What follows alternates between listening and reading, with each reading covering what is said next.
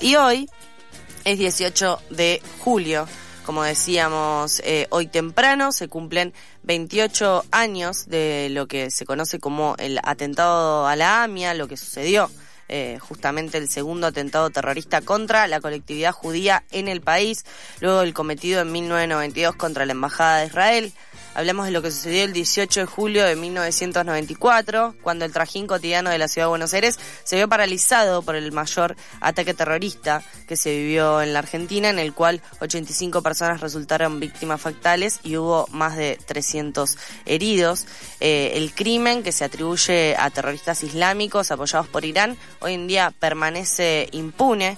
Como todos los años, a las 9.53 de la mañana, en la hora del atentado, la AMIA y la DAIA y eh, agrupaciones eh, de familiares y de víctimas y de sobrevivientes van a realizar el tradicional acto frente al lugar del ataque, esto es Pasteur 633. La consigna es volvemos a Pasteur, ya que se hace referencia a que por la pandemia los actos no pudieron ser presenciales ni en 2020 ni tampoco en 2021. Además, a la misma hora, en Plaza Lavalle, es decir, enfrente de tribunales, se va a realizar el tradicional acto de la agrupación de familiares y amigos de las víctimas, Memoria Activa. La convocatoria tiene el título 28 años, la misma impunidad. Va a hablar Paula Lichvaksky del eh, CELS, Rodrigo Borda, el abogado de Memoria y Diana Wasner, esposa del arquitecto Andrés Malamud, muerto en el atentado.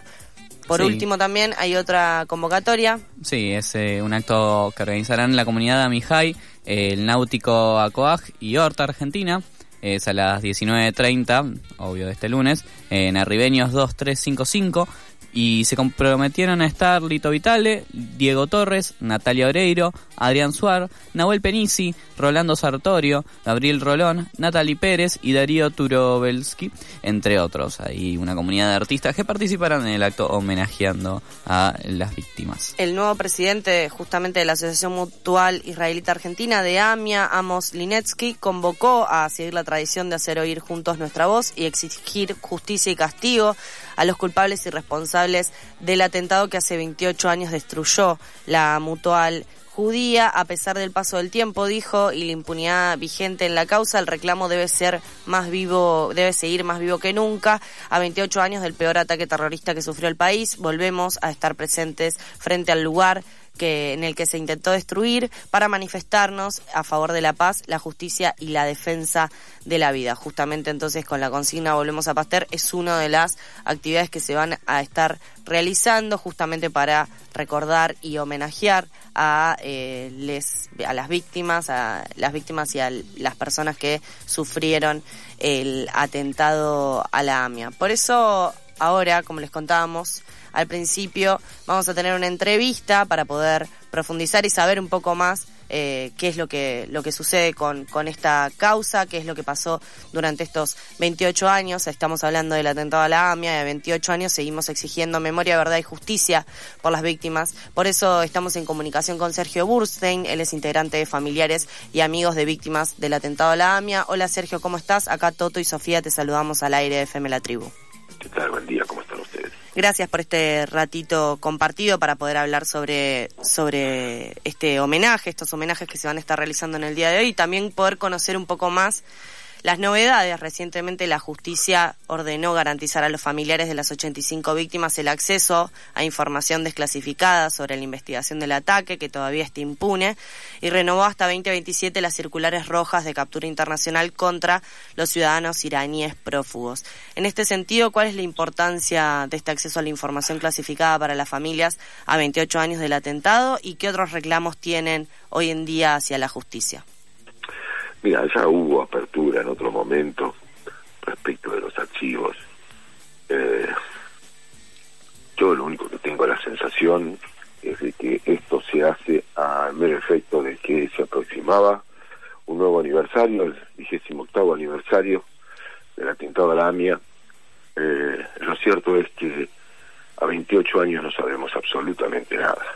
La renovación de las circulares rojas también es una mera forma porque sería importante, lo más importante sería que empiecen a aparecer pruebas de quiénes fueron los autores. Y de lo único que tenemos hasta ahora en 28 años es nada, absolutamente nada. Encubrimiento, jueces que trabajan para ocultar, fiscales que no trabajan. Hay un fiscal, el fiscal Bajo, que está desde la época en que Marque era presidente, que no le conocemos la cara.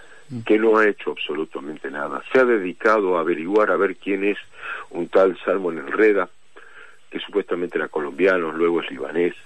La desinformación y el, la desidia y la falta de respeto con que se ha tratado el atentado a la como el atentado a la embajada, realmente es vergonzoso. Yo no creo que en el mundo nadie pueda poner la cara hoy para decir todo lo que hemos hecho para averiguar quiénes fueron los autores.